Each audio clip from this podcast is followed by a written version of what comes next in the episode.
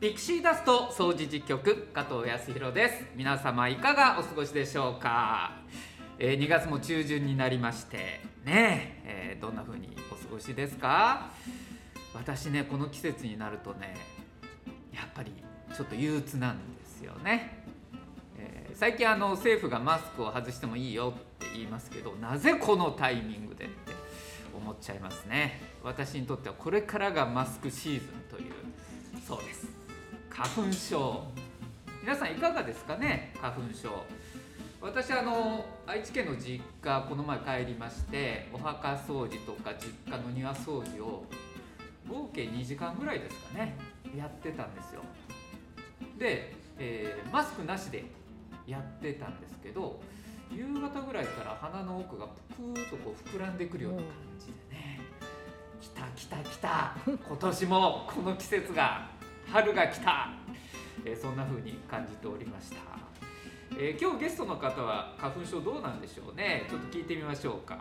花粉症ってないです。ない？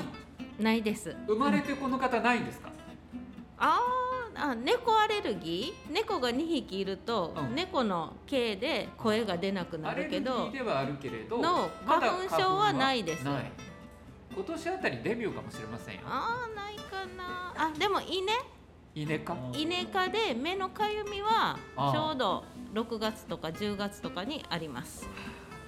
目は出して洗いたい。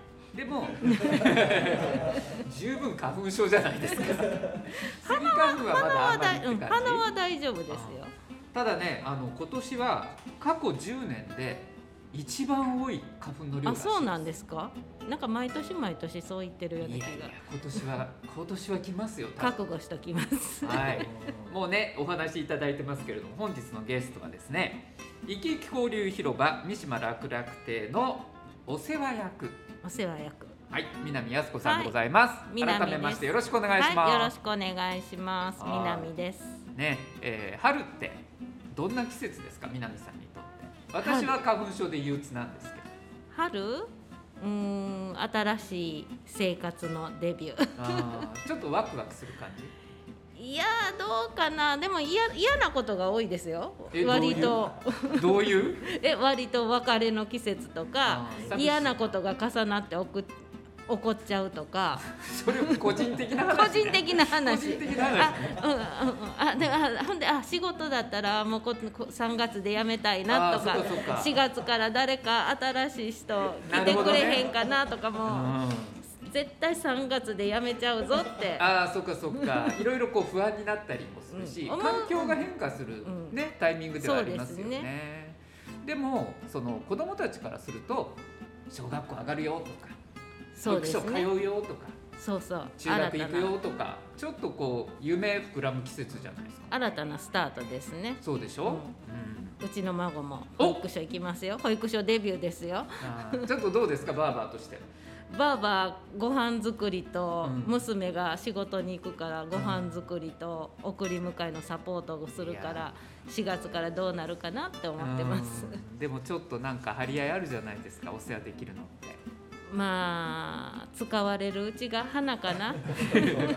ちょっとちょっとだけネガティブな感じでね あの言ってらっしゃいますけれども笑顔でお話しいただいております、えー、そんな南さんには今日はですね、えー、三島楽楽亭のお話をこの後ねじっくり伺おうと思いますのでよろしくお願いいたします、はい、ありがとうございます。お願いします。お願いいたします。ピクシーダスト掃除実局。この番組は茨城市人権三島地域協議会の提供でお送りします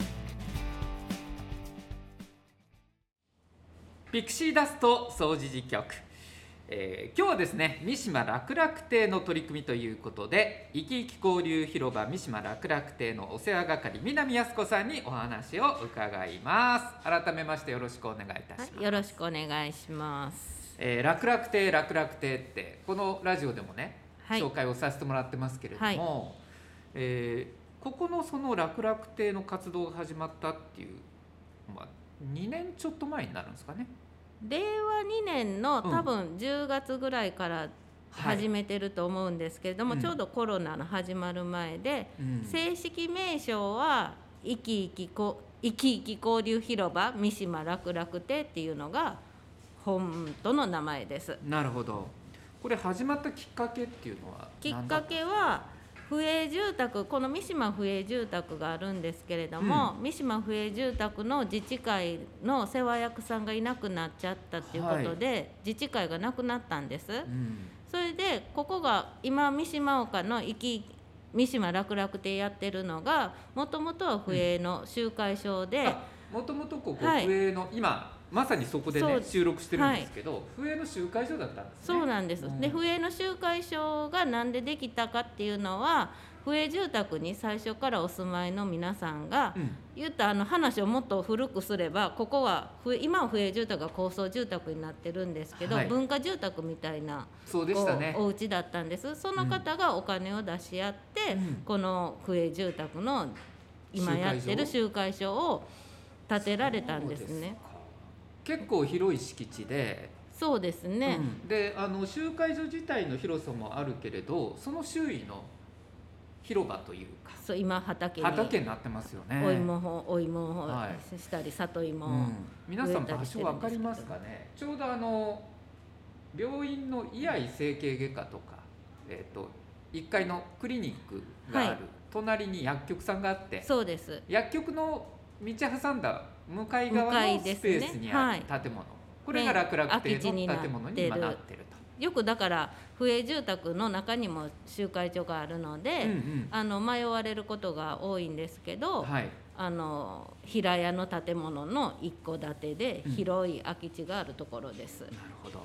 さあその楽々亭、えー令和2年の秋ぐらいに始まったよというお話でしたけれどももともとはその不営の自治会がなくなったことで、えー逆にそういうその拠点というかこの三島岡の地域の中で何か必要だよねっていうことで始まったそといううですねでことですか。集会所がもう自治会がなくなったっていうことで、うん。どこもだ誰にも管理されずに本当に空き地が草ぼうぼうだったりとかそううんうん。っていうことだったのでそれはもうもったいないことだからっていうことで三島地区の福祉委員会がはい。管理しようかっていうことになって、でいろいろ増え大阪府とかあの茨城市さんとかと交渉して、ええ。私もちろん私じゃなくて上の方がねはい。あのいろいろ交渉してくださって、ここが三島地区福祉委員会が管理することになりました。なるほど。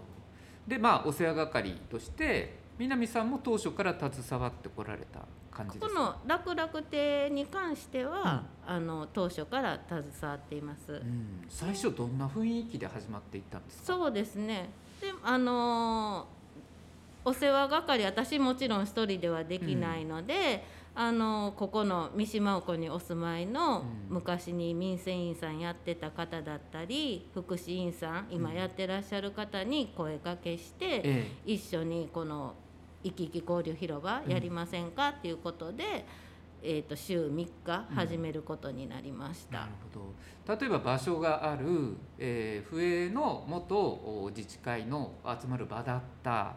さあみんな集まってくださいって言ってもなかなか来るものではないでしょ。全全然です。でそんな時に民生委員さんの経験がある方とか福祉委員さんっていうとそれぞれのこの人のつながりがやっぱあったんじゃないですか。そうですでも最初は本当にうん、もう始めた時は1人とか来られる方が？来られる方が1人とかだったんですね。うんであのその役員さんとかお世話係私以外のお世話係さんとかが、まあ、病院とかお散歩行くたびにお知り知り合いに会われるじゃないですか。はいはいで、まあ、こういうことやってるからこうへんかっていうことで。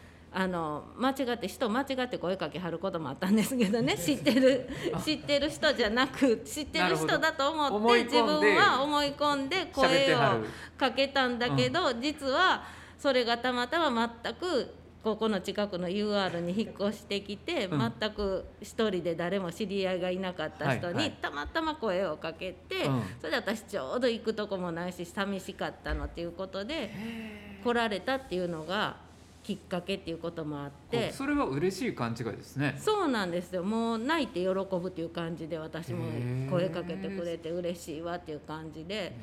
でそこからだんだん人が、うん。うんその人がまたここでうん。お友達になったりとかで、うん。いろいろ口コミで広がってだんだん利用者が、まあ、その間コロナがあって、ここ閉所になってた時とかもあるんですけど、だんだん広がっていきました。はいこれだからその口コミで広がっていく強さみたいなものがね。そうですうん。ね、なんかあの行政の方からやりますよって言って、チラシが回ってきてじゃあ行こうかじゃないなんか強さ、そう。うん、行きやすさがあるような気がもしますけど。ともとはこの「いきいき交流広場」っていうのは、うん。茨城市の委託事業で、えあの老人会っていうのがあるじゃないですか、はい。それが老人会の加入っていうのも今すごく減ってるんで地域のつながりっていうのがなくなってるから、えうん。まあ、老人会を加入してくれる人を増やそうっていう目的でこの「いきいき交流広場」が始まったんですね。はい。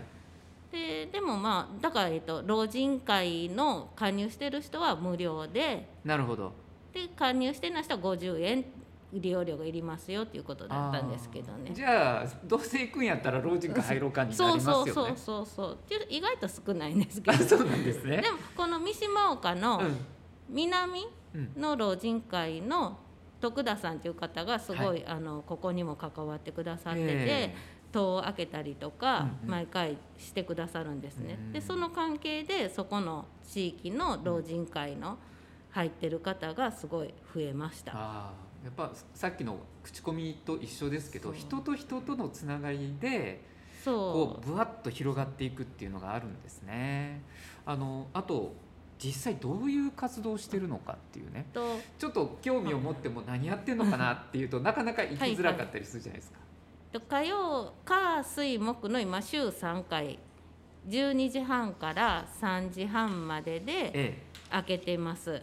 で火曜日は相談の日当初相談の日っていうことで、うんあの相談目的で開けてたんですねええそしたらやっぱり相談がないから行かないわっていう人がすごく多くって本当誰も来おへんで火曜日来ないよと。来ないよってスタッフさん3人ぐらいいるのになうんって誰も来ないわっていう時が多かったんででいろいろみんなで何をしたら人が集まってくれるかなっていうのをいろいろ考えて。考えました。はい。でちあの民生委員さんとか、まあ、ボランティアで、ええ。あのいろいろやってあげるよっていう人もおあのいらっしゃったんで、うんうん。あと茨城市のこういろいろやってる方がボランティアでいろいろやってる方がいらっしゃるんで、うん。体操介護予防のはい。認知にならない介護予防目的のための体操をお願いしたり、はい。座ってでもできるようなやつやったい、や意りするんです外とね。意外とハードなんですか？意外と私ができないぐらい難しいハードなんですか？覚えてステップ踏むのがあるんですえよ。ああなるほど。そういうの月2回頼んだり、あとなんやろ。あと塗り絵。塗り絵。人気が地域の方にボランティア頼んで塗り絵。へえそれと盆踊り。うんあと認知症予防のためのうん。トレーニングのようなうんうん。いろいろしてくださる方がいらっしゃるんであのやってます。大体その3本柱かな、なるほど。あの来られる方のその利用者さんってね一人暮らしの方多いんですか？一人暮らしも多いですし、ご家族と同居されてる方もいらっしゃるし、うんご夫婦高齢のご夫婦でお一人が認知症とか、うんうんそういう方も来られます。なるほどこれ最初相談事業をやりますよだけだったら人が集まらなかったけどなんかこう実際体を動かせるよとかそこで会話ができるかもっていうところから多分利用者さん増えていったのかなと思ったんですけど、そうですね。うんえー実際どんなこう会話がされてたりどんなそこからまた相談事業につながったりもしていってるんですか？どんな会話？どんな会話、忘れたやん。何？何やった？あここあってよかったわって、ここあここってよかった。でその初めて知り合うっていう方もいらっしゃるんですかね？そうもちろん今までやっぱり自治会ごとで自治会の人同士はそれでもまあ挨拶ぐらいでうん。お茶飲むとかいうことはなかって本当にゴミ出しの時に会う程度だったりとか会釈ね。程度だったけど、まあ、あの徳田さんが世話もしてくれるしということでうん。ここ来るようになったらそこでやっぱり一緒に体操やったりはい。歌体操したりとかで。やっぱり喋るきっかけが増えた。ですね。火曜日が相談だったら来ないので、うん。カフェも始めたらそしたらやっぱり、うん。まあちょっとコロナも収まってきたのでね。なるほど。カフェをコーヒーを1杯50円ではい。提供することになったら、えやっぱりお菓子を自分たちで持ってはい集まってきて、コーヒー50円で、あのこの本格的に入れるんですね。そしたらやっぱりあのインスタント普段インスタントばっかり飲んでるからっていうことで、このコーヒーの匂いがいいわっていうことで利用者が増えたりとかして、またそのそこでまた喋るんでね。ね、うん、人が入れてくれたコーヒー美味しいじゃないですか。そうです、自分のために入れてくれたコーヒーって嬉しいうん、ですよスティックシュねガー3本ぐらい入れはるんですけどね。ああんまり入れん方がいいよとか言いながら そこでまたね気遣いの言葉が交わされたり。ちょいちょい南さん笑わせてくれるんですけど こうやって。あの今ここにね楽々亭のチラシがねあるんですけど、はいはい。えー火曜日確かにカフェの日って書いてあって、はい。えー相談もお聞きしますとはい。でスマホやお困りごとの相談もって書いてあってスマホの相談って多いんですか？スマホの相談めっちゃ多いです。ほもう高齢者80歳を超えてから、う、うん。この今までガラケーだったのをなんかガラパゴスは使えなくなるという、はいはい。この情報はすごくいち早くキャッチされるのでこの,、うん。このスマホはい。にシニアの楽々本ね。楽々スマホありますね。楽々じゃないんですよあれ本当に難しい、私難しでもわからない。スマホが楽々亭に来たら楽々スマホになるんでしょ？楽々スマホうまい。上手。一応こういう仕事してましたからね。話し家じゃないですけど。すごいわ。い。やいやそんな褒めていただかなくても。でスマホの例えば教える側って結局誰なんです教か、えるのはユースのうんユースプラザイーストジョイのはいはい。貞岡さんにあのホームページ作成のプロですので あのお願いしています。じゃあそこでまあその世代超えた交流が生まれますよね。そうですね。一番貞岡さん若いんで、うん。ちょっと兄ちゃん教えてな分からへんねん LINE がつながらへんねんとか。なんかあのドコモの人ぐらいに思われてるかもしれませんね。より敷居低いですそうやね。そう。もう何でもうんもうこう渡さはりますもんねスマホを。う んもう顔見たら。丸投げあであの貞岡さん争いが始まります、なるほど昨日はす先週は3番目やったから今日は1番目。相談させてとかね。モテモテですけどただこう広がりってことを考えていくと貞岡さんだけじゃなくてそういうことができる人がどんどん増えていったらこの楽々亭っていう活動の場もさらになんかこそう。うグレードアップしてきますよね。でまあ、スマホの相談やってるっていうことで、うん。あの80代の親御さんを見てる子どもさんとか50代の方も相談に来られたりとか。あしますね。そうか。割合若い方も。お父ちゃんおばあお母ちゃん行ってんねやったらちょっと様子見に行こうかから始まってですか？そうそうそうそうじゃあその高齢者のためだけの場じゃなくてそこからその家族の例えば何か困りごとがあったりするとお話ができる場にも楽々てはなりつつそうであるとすね。だからまあスマホをそ変えたばっかりやからちょっと相談乗ってもらいたんやけどとかいうスマホの相談から始まって、いや実はうち両親2人80代で、うん。80代の両親介護するために仕事辞めたんやとかいう話とか、うん。でなんで介護保険とかあるけど利用しないんですかって言ったら、いやなかなか介護保険は利用には拒否があってしてくれへんやとかいう、アクセスがそうできなかったと。子どもさんの相談乗ったりもあります。そうしたらするとその相談されたそのお世話係としたらどういう動きになっていくんですか？そしたらまあいっぺん介護保険のことをよく知ってるいい人いるから、ちょっとそこに相談してみいひんで家まで来られるのは嫌やからとかいう方が多いんですね、うんうんうんそしたらここで話聞いたらいいやんってそういう場所になるんだここは。そうですそうです。別に火水木の12時半から3時半までは人がいるしあかんけどそれ以外にうん。あのいいつでも都合のいい時に介護保険の相談の人と相談していい日決めるよって言ったらほなったら家まで来られるのは嫌やけど、うん。ここでやったら話聞聞いてもいいわって。で結構家族さん連れてきたりとかへでそこで一回話聞いたらほな今度はうち行ってもいいですか？って言ってで一緒に行ったりとか。ーそうか。だから段階を踏むその最初の場所としていきなり家じゃないけどもそうですね。まず最初の場所としてここがあることが意味があるってことですね。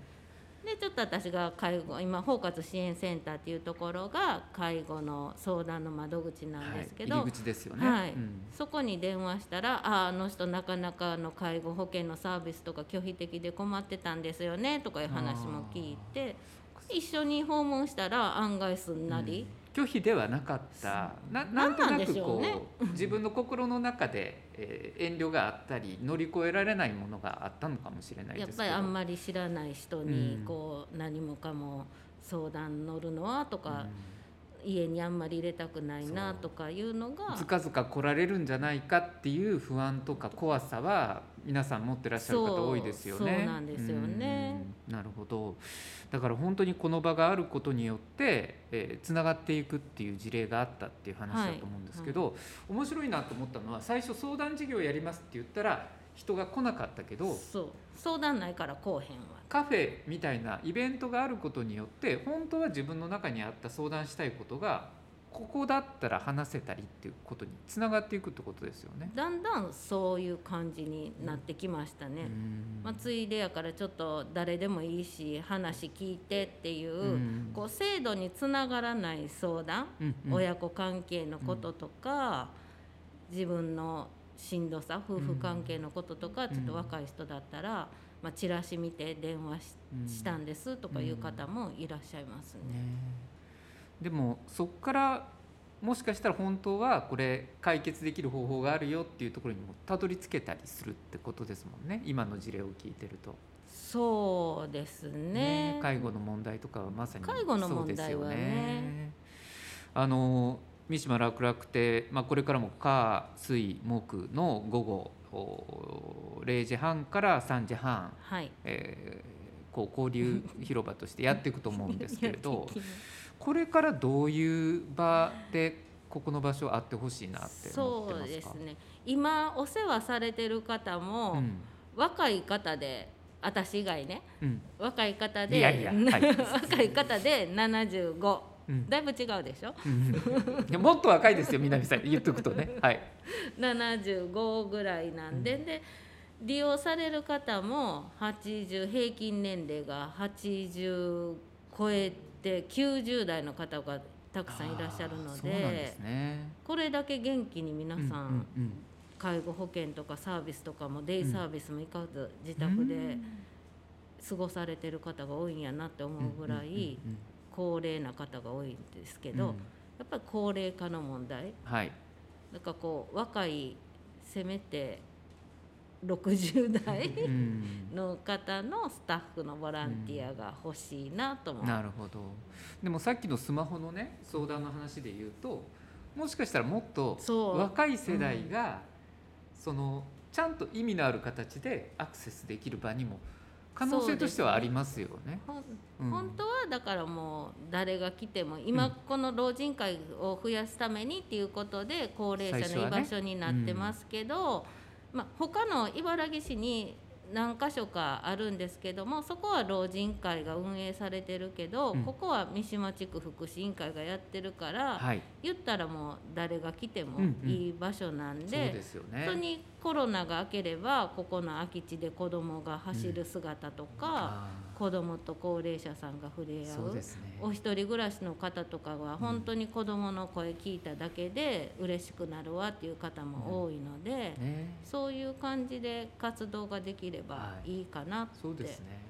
去年の秋ちょうどこの敷地の畑でお芋掘りそうなんされましたよね。あれしました。はい。あれはいつやった？去年の秋です。秋。はい。だ大丈夫ですか？秋や。あのいろんなことがものすごく仕事を抱えてらっしゃるからね 南さん。いやでもそう考えたら大変でした、ね、子供たちがキャーキャー言いながらやってるのを見ることもできるし来てなくてもああやったんやねってその畑の後見たら思うだけでもまた違ってきますよねみんなね芋は掘りたくないと。は 高齢者はね あの芋を食べたいという方が言ったので誰かに掘ってもらえればちょうどよかったっていうので。ほらそこでもうねお互いのニーズが合ってるじゃないでか。です高齢者さんは芋のつる。はい。つるを昔はこうやって食べたっていうのではあ。いろんな味が並びました。試食したよね。面白いですねそっかそっか。経験されてきたことがそこで出てきますよね。昔はうんだから昔芋のつるばっかり食べさせられたから食べたくないとかいう方ちょうど私のあの親世代がね、そういう食糧難の時代生きてましたから、なんか何個ぐらいであの多分できないのもあるやろっていうことだったんですけど、本当に立派なお芋がうんね50以上できました今年の秋もあるんですかねお芋掘りはどうなんでしょうね 今年の予定はちょっと増やす？ほう。えうねを？畝を。70 70ぐらいにすしてうで周りをレンゲ畑にしたいという、んなるほど今あの南さんは遠い目をしながら喋ってましたから 大変やけど誰がすんねやみたいなね、えーそんな感じではありちますけど。なみに今は身ぶなが植わってます。ああそうなんですね。お付きしてます？身ぶな。身ぶなはい。名前だけ。お漬物にすはいるという、身ぶな漬けね、うんね美味しいですね。なんか楽しいじゃないですかここの場所楽々亭ねあの利用者さんがね今日はまだいらっしゃる時間じゃなかったんで、ぜひまた機会があったらここで例えば公開録はい音みたいな感じで、利用者さんのお話も伺えればなと思いますので、たくさんその時話されると思います。はい。ぜひその時は南さんもご一緒に お世話役としてはい。お世話役としておやつ、来ていただければおなと思います。はい、行きます。えーえー、生き生き交流広場三島楽楽亭のお世話係南靖子さんに今日お話伺いました。引き続きよろしくお願いいたします、はい、お願いします。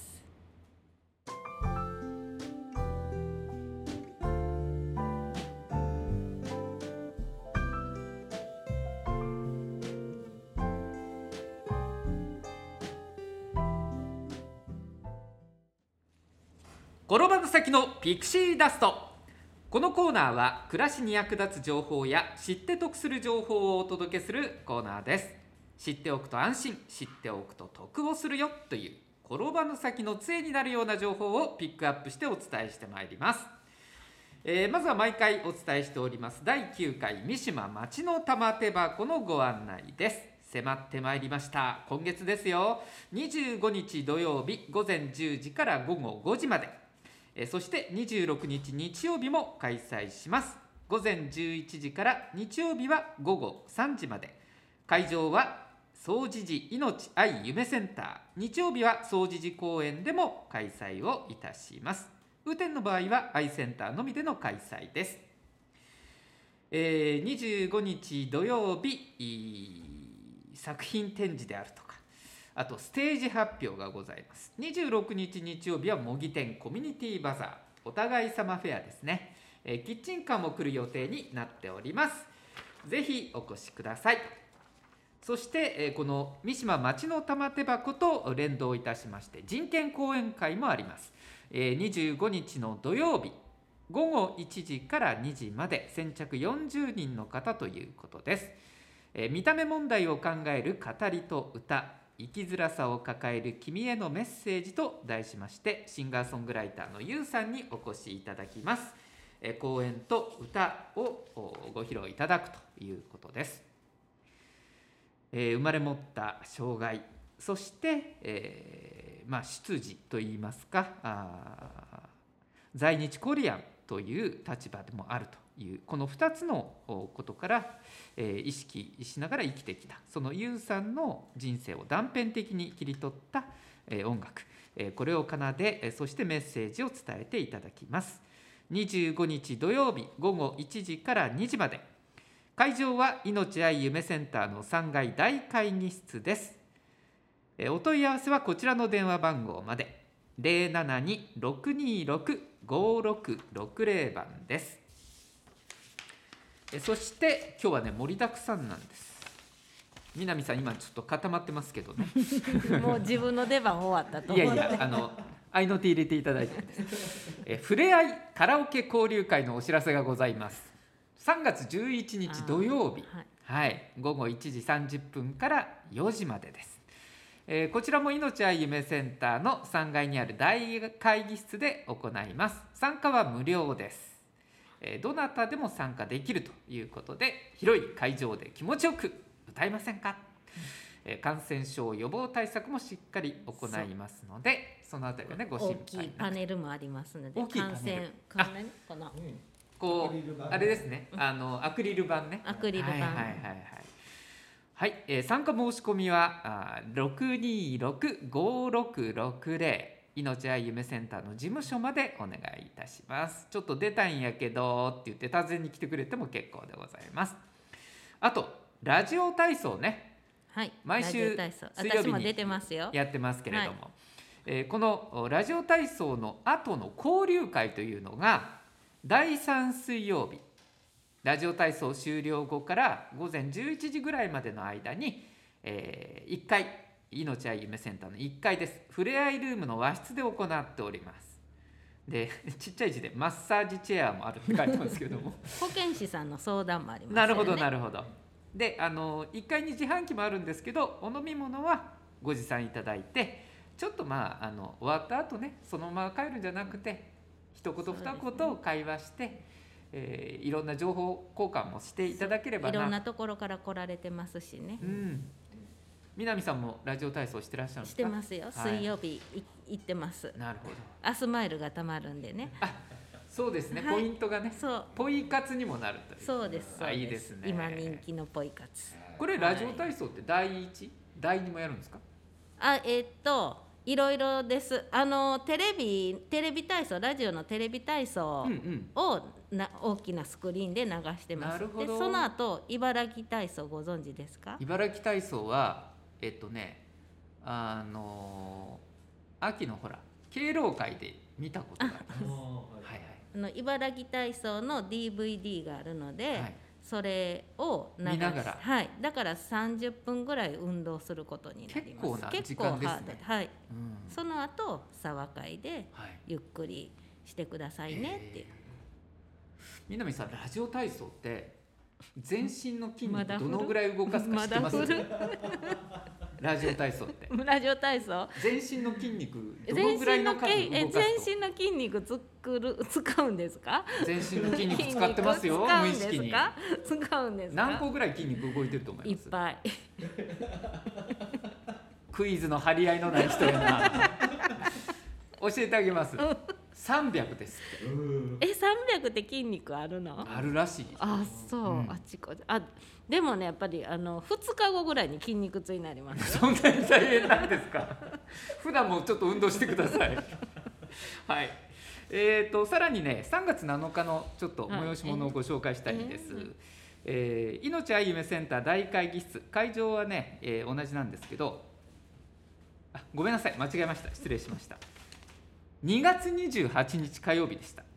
さっきの日付も実はあるんですけど先にこれをご案内しないといけない。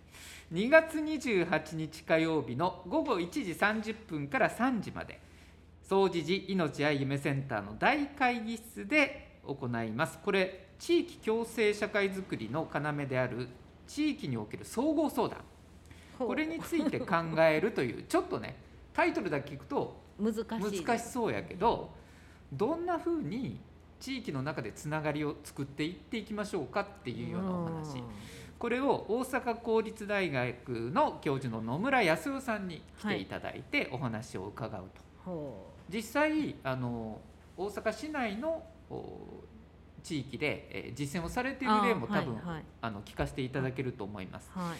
えー地域を基盤としたソーシャルワーク住民主体による総合相談の展開案。はいはい漢字が多いです。難しいです。難しいですね。あんまり深く考えてははい。やってません、ただねこの日午前中にピクシーダストの収録があるんですよ。はいはいではい。野村先生ゲストに来ていただくんでちょっと私があの漢字をひらがなに訳すような お話ができればなと思ってますんで、そっちのラジオも聞いていただきながら。でもこの日の講演もね、はい。ぜひ興味を持ってきていただければなと思います、はいはい2月28日火曜日午後1時30分から3時まで命愛夢センターの大会議室です。お申し込みはこちらまで。072-626-5660総持寺命愛夢センターです。以上転ばぬ先のピクシーダストでした。さあ続いて南さん。南さんええじゃないです。なかなかあのこうもう私やるんだっていう気持ちになりましょうよそろそろ。えー、もうラジオ始まってねかれこれね30分ぐらい経つんで えーもうパーソナリティになりましょうここでえねー、まだやるの？はい いくよ。はい。総持寺川柳道場。とかくせちがらい世の中悩みや不安を川柳にして笑い飛ばしていきましょう。総持寺川柳道場のお時間でございます。さあピンク色の投稿用紙が手にありますね2南さん。枚あります。2枚ありますね、えー順番にねご紹介していこうと思います。まず私の方から。はい。はい、どうぞ、えー名前を言ってから川柳をはい。2回披露していただきます、はい。中条の哲さん。いつもありがとうございます。参ります。夢の中思い浮かぶは五七五中条の哲さんはもう常連さんでございまあーもう毎日俳句のことばっかりはい。寝ても避けしてそうもそう。俳句じゃなくて川柳ね。ね。もう一回いきますよ。夢の中思い浮かぶは五七五。悪夢じゃないといいと思いますけどね。寝られへんはい。じゃあ南さんもご紹介いただけますか？同じく中条の哲さんです。はい、ありがとうございます。あんた誰？写真片手に問いかける。あんた誰？写真片手に問いかける。誰なんでしょうね写真は、誰なんでしょうね、奥さんかなとか それはちょっとどうですか、うん、でも昔の小学校中学校の卒業アルバム見ていくと、え同級生にいたかな？って思うようなことってありません？そうそうそうそれありますよ、ね、男の人はねわからない。ねえどういうこと？えおっさんになるから。ああそういうこと？女性もそうですよ。化女性けますよ。女性はいつまでたっても面影あるよね。うん かわいい。えー、次の方いきます。はい。ホッキーの歌さん。ホッキーの歌さん。あー。雑談は無形の報酬大切に。雑談は無形の報酬大切に。雑談って雑な喋りって書くけれども、ものすごく価値の高いものですよね。私らいつもの雑でも談ね楽々亭ってまさにそういう場なんでしょ？そうそうですそうです、ね、雑談しに行くっていうことでいいんでしょ？利用者さんからしたら。そうですそうです、ね。雑談からつながりがね。ね。で生まれる。いい場所じゃないですか。私ですね。そうですよ、はい。泉南市の眠りの小五郎さんです。差別はね今も未来も暗くする。差別はね今も未来も暗くする。これは深いね。深いね。後々まで残っていってしまうものでもありますよね、うん。その瞬間だけじゃなくて、うんだからこそ罪深いとも言えるし差別はあかん。断ち切らなあかんってことですよねそこでね、うん、次も深いですよ。はい。これ最近のニュース見て書いたのかな。チュネさんから。はい。男でも女でもなく君が好き。あ男でも女でもなく君が好きでも人を愛するって人間愛するってね性別だからどうこうじゃない部分もあって、うん、そこを社会として認められるかどうかっていうのをまさに今問われてますよね。そうね、うん、もう男女って考えるのがね、うん、もう古い、うん、もっとその人の良さであるとかその人を受け入れたいって思った時に多分性別って超えたり別に性別関係なくその人を受け入れたりってことがありますよね。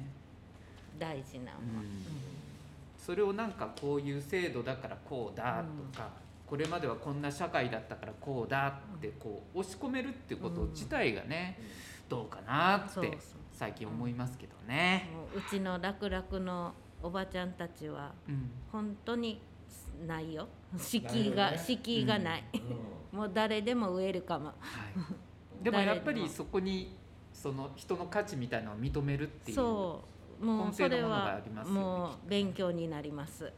もう人との接し方見てると、うん、あの今入江さんも来てくれてはるけど、うん、本当にこういつもこの丁寧な腰の低さとか、はい、人に接する声かけの仕方とか、うん、こう認知症とかそういうなんていうの？人のバリアがないんですよね。こうこの人はこうだからとかいうのがなくって、みんな来てくれる人とか地域お住まいの人とはみんな仲良く話してくれたらみんなが喜んでくれはったらそれでいいやんみたいな。そうですよね、そんな感じでやってます。ね。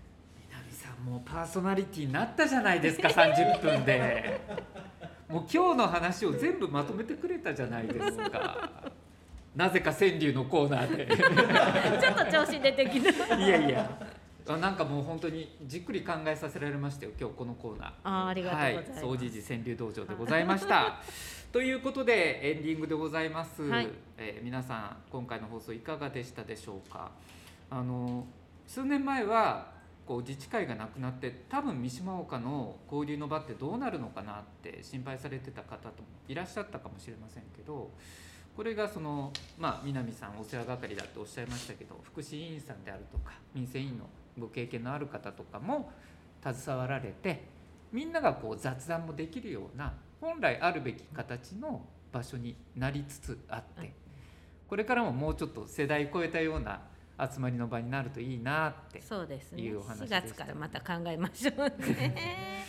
春はそういう季節ですね 南さんオープニングの話に戻りますけれどね。皆さん元気で。はい本当に 花粉症にも気をつけながら。あの皆さん倒れるまで頑張ろうっていうスタッフの合言葉ですから、ね、僕の理想ね亡くなる前日まで働きたいなと思ってますよ。働くっては別にあの会社で仕事するって意味じゃない。地域でぜひどうぞ。まあこのラジオもねその一環の一つかなと思っております、えー、今日のゲストは生き生き交流広場三島楽楽亭のお世話係南靖子さんでした、はい、ありがとうございました。ありがとうございました。さあ皆さん次回もお楽しみに。ピクシーダスト総除事局。この番組は茨城市人権三島地域協議会の提供でお送りしました